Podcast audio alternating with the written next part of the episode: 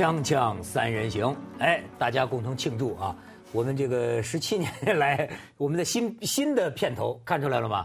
新的片头，哎，我觉得这个片头是配合子东的，跟文道的，很有好像也有足球外国英国的球会的那个会会徽章啊。呃，对，感觉很有霸气，给我们这个做出了贵族徽章的感觉。对，但是子东老师说是这个权力的游戏，是吧？在他是一个，你看，我们就是这个匠心嘛，就是那个那个木雕啊，呲儿一下爆出一个东西，最后落款儿。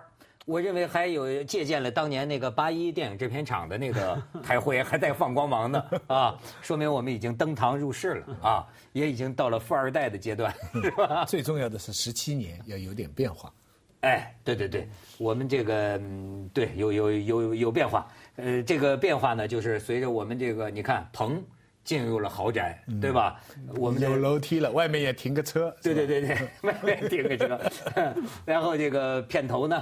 也像一个贵族家族的徽章，这一切都体现了你看中国人现在的心愿，就是要往这个方向去。对，虽然都是假的，嗯，哎，但是我们人是真的就行吧？假的东西那么容易来弄，也弄了十七年才才才换一下。假做真实，真亦假。没错，你最漂亮的东西啊，就是像假的。对，你看咱们形容说，哎呀，这个东西太美了，对对对，好像假的一样，对对，你知道吗？就是所以。假假了就说明你你牛了，哎，刚那个蛮蛮好看的，的确有贵族的感觉，有贵族。所以今天呢，我也决决定选择这么样的一个话题，我们该关心一下咱们的富二代了，对吧？虽然咱们还没到富一代，咱们我也关心他们，对吧？因为呢，确实是啊，富二代啊有很多传说。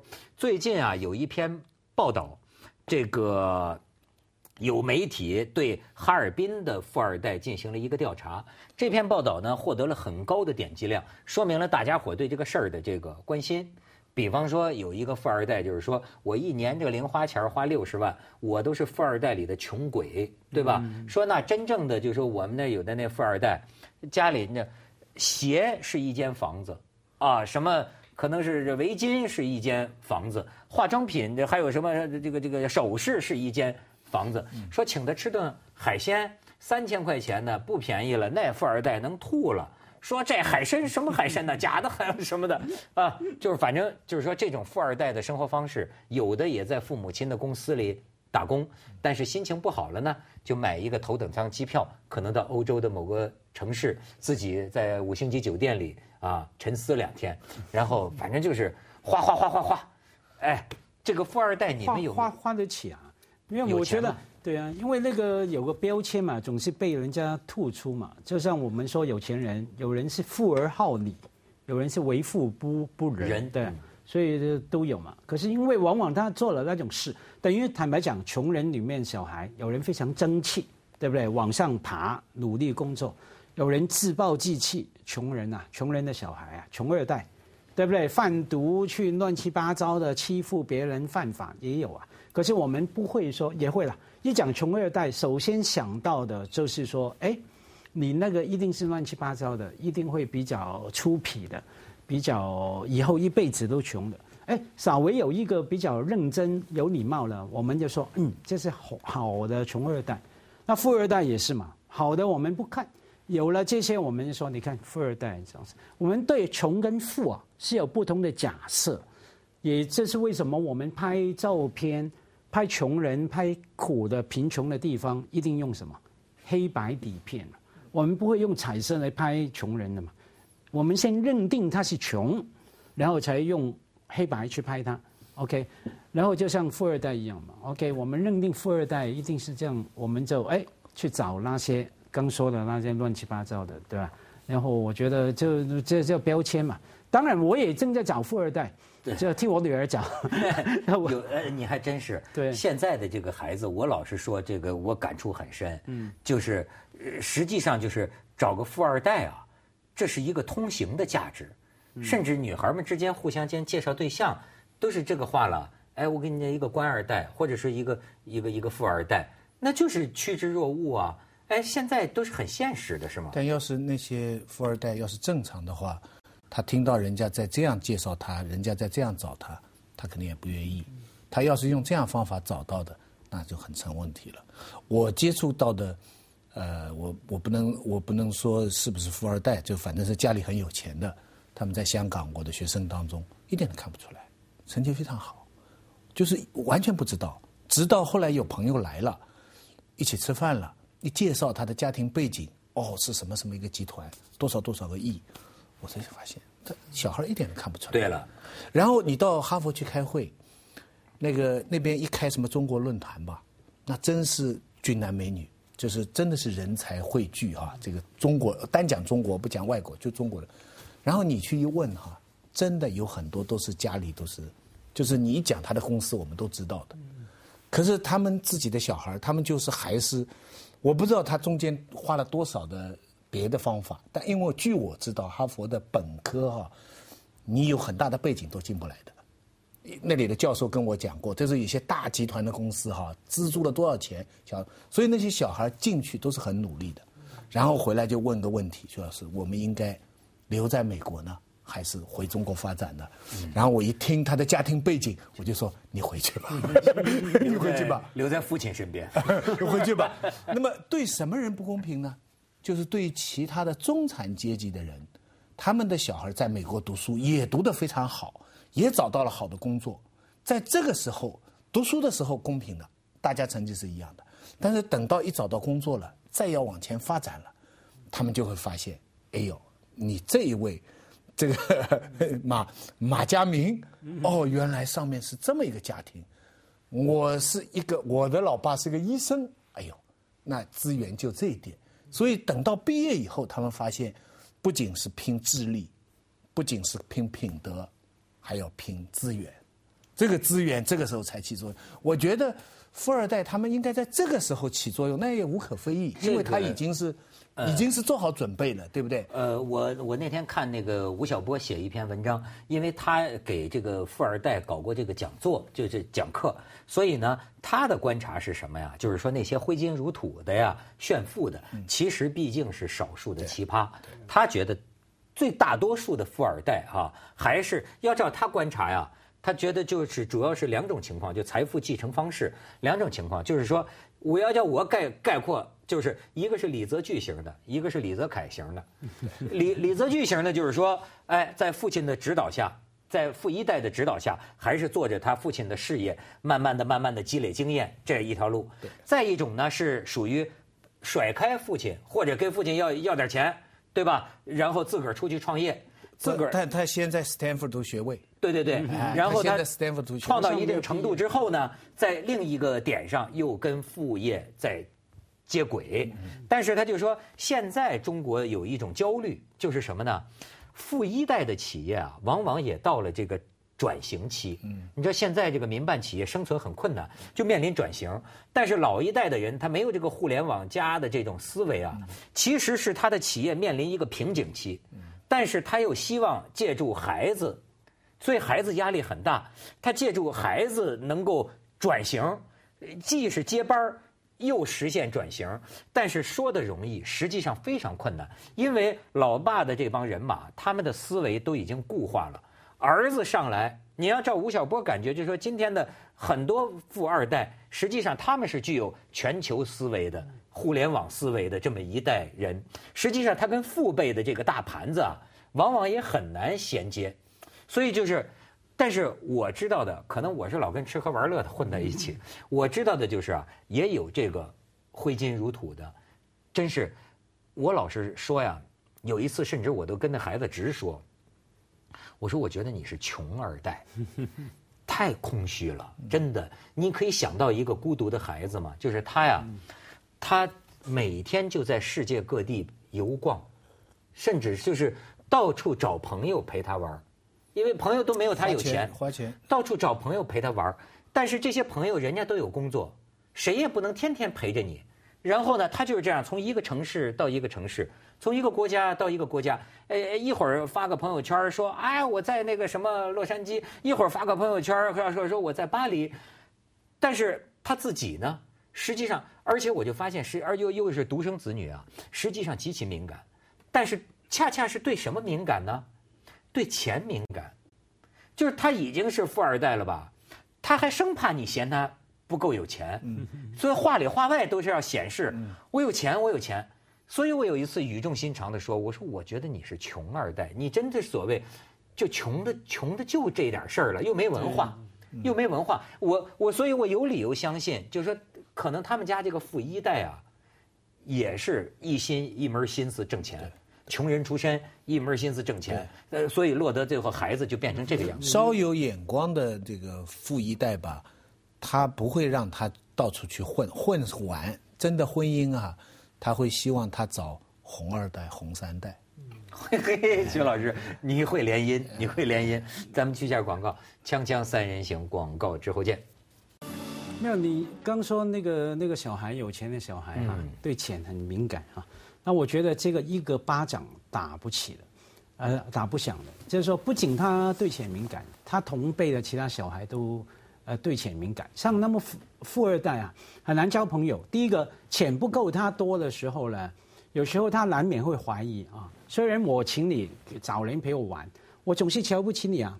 你我觉得也不信任你啊，觉得你不是为了友谊跟我玩啊。你是为了我花钱请你吃喝玩乐，吃鲍鱼、海参等等等哈，我甚至瞧不起你，不信任你。那另外对方呢，也坦白讲有些怕啊，你那么有钱，我不管是也瞧不起你，或者说逢迎你哈，那种关系坦白讲门当户对，在某程度来说有他的现实理由的，玩不起来啊，所以孤独。那另外呢，跟他一样的富二代，谁瞧得起谁啊？我干嘛要跟你玩？你那么几几十个亿，我家里也是几十个亿，互相比拼或者互相瞧不起，所以这样的富二代啊，基本上也注定是孤独的。所以我想补充一点，我刚说的标签的问题呢，所以富二代其实是一个很特别的标签呐。通常一说富二代，很难免就是说不好，因为呢，啊，子东说很多优秀的富二代，那是坦白来说，就优秀的有钱人的小孩嘛。当我们说富二代，坦白讲，这是独特的视角，不好的有钱的小孩表现不好的，就像我一般香港说港女嘛，对不对？你严格来说，我要说广泛来说，就是说香港的女孩啊，有谁不是港女？OK，都是港女啊，就像我港仔、港老、港男、港叔。可是当你说港女的时候，不是的，你不是讲普通的，对，它是一个独特的，你有某些讲讲话想法。打扮的特点，那种才叫港女。所以你觉得富二代本身就是个贬义词？现在本身就是用来呃说是个贬义呃贬义词了嘛。嗯。你说像刚启东说，哎，你说这叫他们说富，把他们称为富二代，他们一定不爽快的，不高兴的。你不一定。你贬低呃，你现在那些年轻人叫他富二代，特别是在女孩子呃嘴里说出来，他可能开心的。另外有一个跟富二代呃意思接近。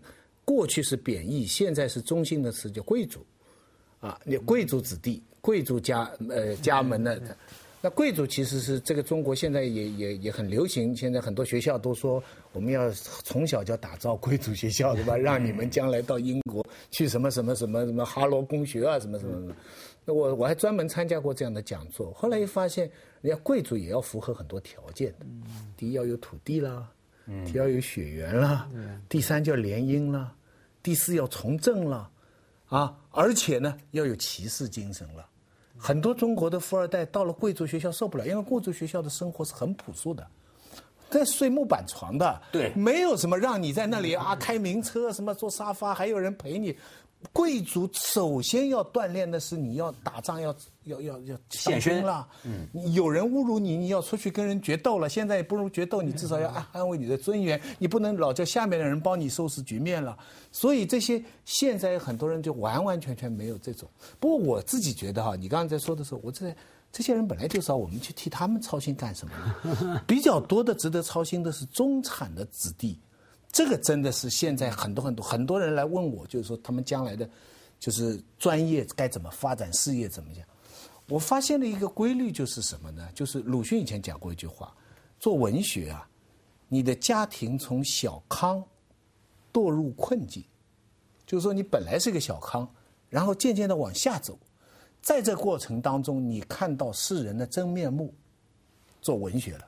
嗯，所以我就说，你们要做文学呢，走下坡路做文学。你家的中等下坡走文学，中等往上学工工商，啊，什么 MBA？因为你学了工商啊，去投行啊，总要你老爸有点关系的，总要家里有点鼓励的，给你正面向上的，你往这两方面走。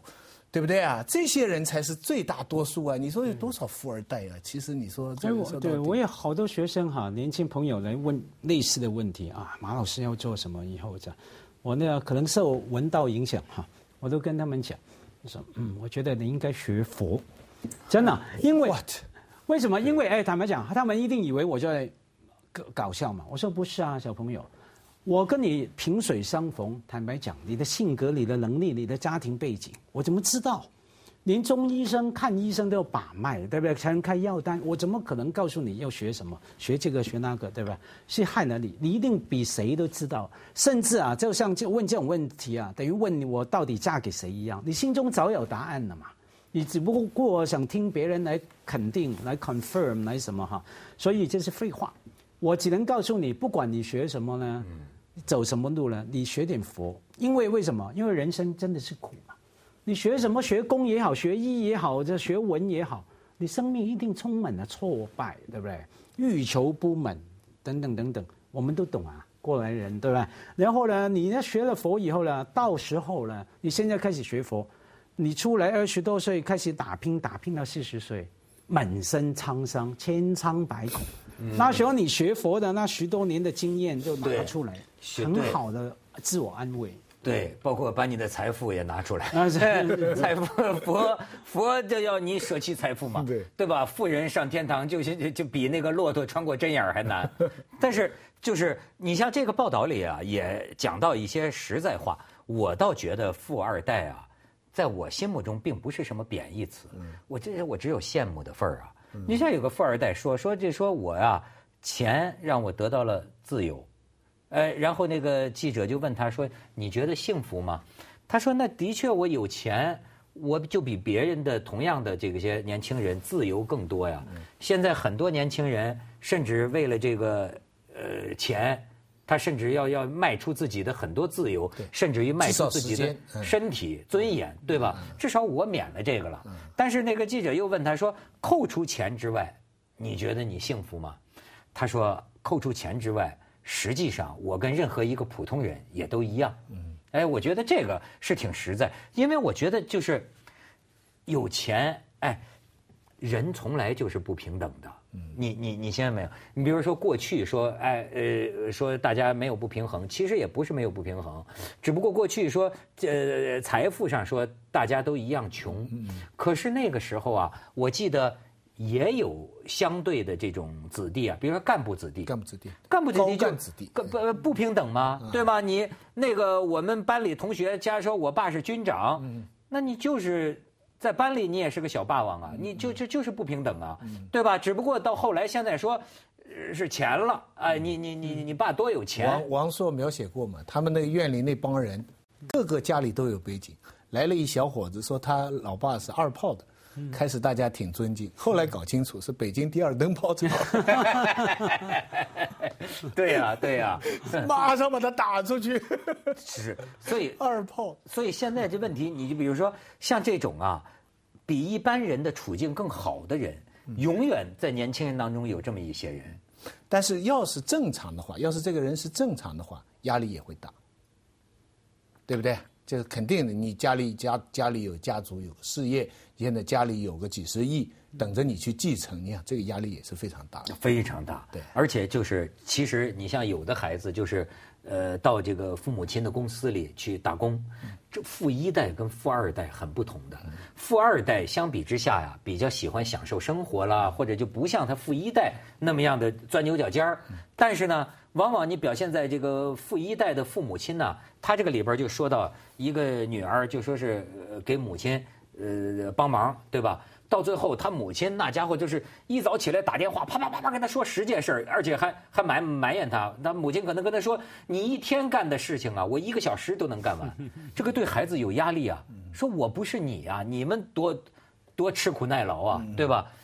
还要担心老爸万一被抓进去啊，要调查啊之类，压力就更大了，压力就更大了。对，我们替他们操什么心啊？哎，我们是嫉妒，我是嫉妒，没有他们有压力，那那个而且孤独感啊，像我刚也提到那种孤独感，那压力你找，而且很多富二代是独生嘛，就是那孤独感。你一个人怎么样处理那个庞大的财产？我认识一些有钱的小孩哈，勉强叫富二代吧，二十多岁立了遗嘱了，你有立立了遗书了，他可能模仿他爸啊，对，因为他不知道他爸什么时时候死，对，然后他也不知道这什么时候哪天在飙车，对啊，那开了开了法拉利，这个是比较危险。锵锵三人行，广告之后见。你讲这个孤独感啊，跟这个独生子女也有关系。很多时候，你看富一代怎么能有钱，就是父母亲呐在打拼嘛。但是父母亲打拼的时候啊，哎，我身边就有很多这样，父母亲在打拼的时候，这孩子啊一个人孤悬海外，实际是非常孤独的，基本跟父母亲没有什么感情太多的感情交流。父母亲天天忙得不得了。但那么这里边就有一个重一个缺失，实际上这个孩子在国外早已经习惯了一个人孤独的这种生活，可是呢，有时候往往在这个孩子年近三十的时候哈，也许是父母亲呢奋斗差不多了，也许是父母亲呢 突然间哪天明白过来了，突然又一下子想给孩子很多的关心，弄得孩子啊又觉得父母亲在侵犯自己的。自由，因为他已经习惯了什么事情都是我自己啊。这个时候，父母亲又在这问寒问暖呢，或者找没找男朋友啊，或者这这就天天在干预他的私人生活，又让他觉得特别烦，就是这种矛盾。我就觉得中国啊，就是现在很多富一代和富二代之间呢，错过了他们啊本来应该在一起的时间。所以，其其实有没有富？反正二代就是问题多嘛。我们以前讲了留守儿童，嗯，穷二代了吧？结果没人理，丢在那边。没错。刚刚子东说中产，对不对？哎，他们充满怨气了。坦白讲，有一部电影被好多人评论的争议了，《小时代》，对吧？啊。OK，好多人看到里面就说骂，怎么炫耀炫富，怎么或者说拍的不好。先不说那些部分，其中一个我看到的是。城市里面中产小孩的焦虑，很焦虑。嗯，哎，我明明呃焦虑，我明明比你漂亮，比你聪明，比你用功，你是富二代啊，你家里有权啊，什么？你爬得很高啊。那城市的小孩如何来挣扎上去？我们从这个角度看，完全反映到小孩的那个那那种焦虑哈。你刚刚也提到中产，哎，我跟你一样的优秀，可是出来，因为你家里是红二代、官二代、富二代，哎，你走的比我快嘛。啊，那个怎么办？这就是人类永恒的问题。这东西，所以我觉得哈，一个人呢，在年轻的时候，如果他在社会底层，就是说这个境遇不太好，后来才读书、在奋斗、在有事业，或者是到什么岗位上什么，其实是蛮好的，比一帆风顺的要好。我我看到很多这样的例子，他们都不会忘掉最早吃苦的这段时间。我我最近碰到几个的领导干部吧，就是位置蛮高的，他们都说讲起他当年，比方做什么搬运工啊，或做什么什么，回头啊充满感激。一是有一个弱者的身份，体会到有弱者的这个心理，自己觉得自己是个弱者，不是一开始是个贵族，对不对？第二，学会了吃苦耐劳。就是等到他后来到了上层哈，他都能够做别人做不了的事情，八个小时、十个小时，因为你必须要做。第三，有一个底层的视角，就看问题不完全从上面看，他会知道的人从下面看。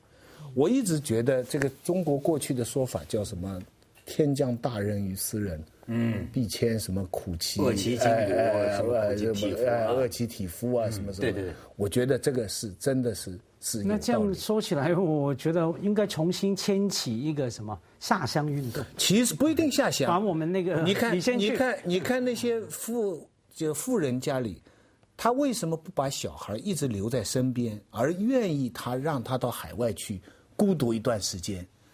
从消极的角度来讲，他们很知道在身边青少年时候，如果家里条件太好，他很容易变坏。不是，但是薛老师，你知道有这个这个问题啊？千千万万的人都这个苦其筋骨，饿其体肤了，但是最后真正接对为您播出健康新概念啊。对，那那大多数人受的苦，那算怎么回事？